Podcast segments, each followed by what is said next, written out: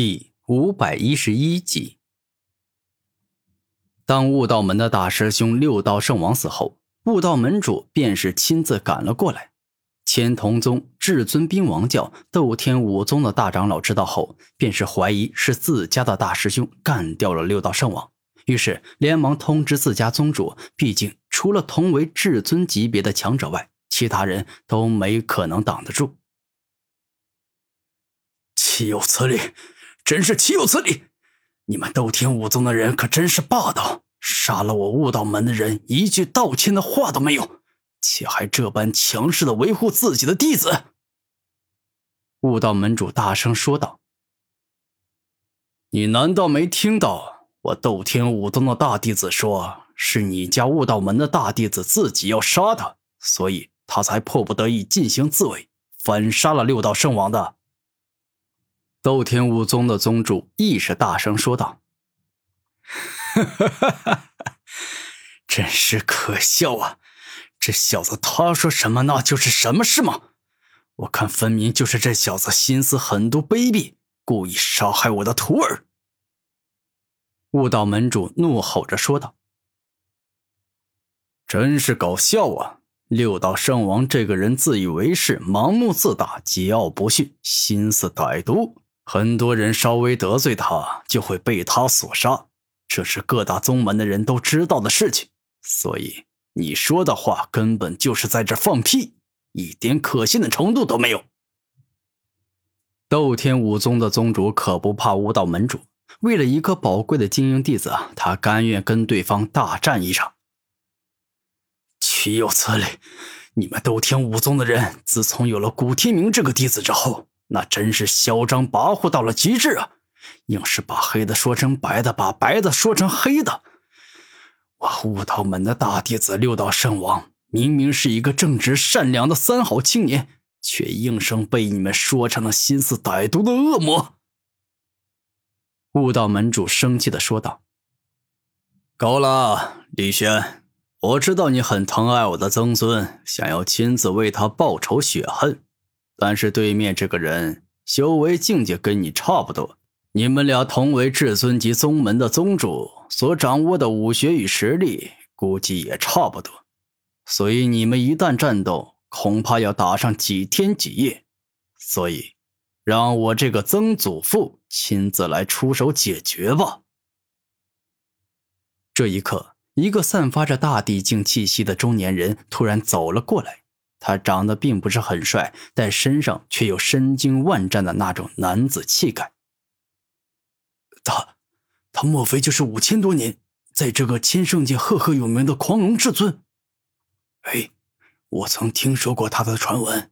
六道圣王的曾祖父狂龙至尊，当时是整个千圣界天赋最强、实力最强的存在。只是后来不知道怎么突然销声匿迹，再也没听说过他的事情了。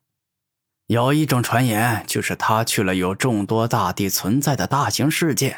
当年的狂龙至尊已经在千圣界无敌了，没办法更进一步，所以只能够前往大型世界冒险，看看有没有机会到达武者一生梦想的巅峰之境，也就是大帝境。而今看来啊，传言是真的，他也成功了。这悟道门与狂龙至尊其实一直都关系密切。因为狂龙至尊当年将自己的妹妹嫁给了上一代悟道门主，而之后他们俩生下的孩子，也就是现在的悟道门门主李轩，正是狂龙至尊的外甥。故此，李轩与六道圣王名为师徒，但实际上却是因为亲戚关系，将六道圣王当成自己亲生儿子看待。而今，他再也不是狂龙至尊了，而是强到足以毁灭世界的狂龙大帝。真不知道他现在的战斗力到底会有多么可怕。不管，哪怕他仅仅是大地境中最弱的，也远超至尊境强者呀。那完蛋了！现在莫要说杀了六道圣王的古天明了，就算是整个斗天武宗，在大地境强者面前，那还不是一挥手就能灭掉的事情。此刻，不仅四大宗门的弟子热烈讨论了起来。就连千童宗宗主与至尊兵王教的宗主也热烈讨论了起来。怎么会这样？这种强大恐怖的气息，难不成这家伙真的是大地境强者？古天明此刻不得不震惊了。明哥，这回真麻烦了，那家伙还真是一个大帝，虽然应该是刚到大地境没多久，可那也是一个大帝啊！想要对付这样一个强到可怕的大敌，莫要说我们一起出手，就算是融合在一起变成古战天，那也没什么赢的希望，甚至连活着的希望也都没有。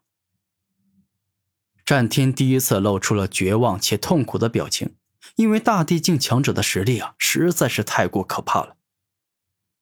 战天，我知道事情的严重性了，你现在不要出来。既然我们俩融合都没有机会赢他，那么你出来的结果就只会导致我们一起死。你给我乖乖的待着里面，不要出来，你明白了吗？古天明几乎以怒吼的方式对战天进行灵魂交流。可是。战天刚说两个字，古天明便是打断了他的话。没有什么可是，我说的话就是命令。如果冲出来的话，我就自杀。古天明继续怒吼着，对战天进行灵魂交流。怎么会这样？事情不应该会这样发展的呀！此刻，纵然是身为至尊级强者的斗天武宗宗主，也忍不住露出了害怕的表情。袒护杀我曾孙的家伙，都该受到极致的痛苦折磨。狂龙掌，猛然，当狂龙大帝双手一动，两道巨大凶猛、雕刻着龙纹的猛掌出现，攻向了斗天武宗宗主与李斗天。下一秒，纵然斗天武宗宗主和李斗天竭尽全力的防御，但还是没办法挡住凶猛至极的狂龙掌，被硬生生击飞了出去。身体直接少了两个手掌大小的血肉。师弟，莫要说凭我们两人了，就算是再加上悟道门、至尊兵王教、千瞳宗这三大至尊，那也绝对没办法跟大地境强者相抗衡。所以，我们现在没办法了，只能够选择弃车保帅。你明白我的意思吧？我这不仅是在为我们两个人的生命着想。也是在为整个斗天武宗以及宗门里所有的弟子着想。你要明白，一旦宗门没了我们俩，那一定会被其他至尊宗门给吞并，到时候那就真的麻烦了。不管是你还是我，那都是斗天武宗的千古大罪人。此刻，斗天武宗的宗主看着李斗天，严肃的说道。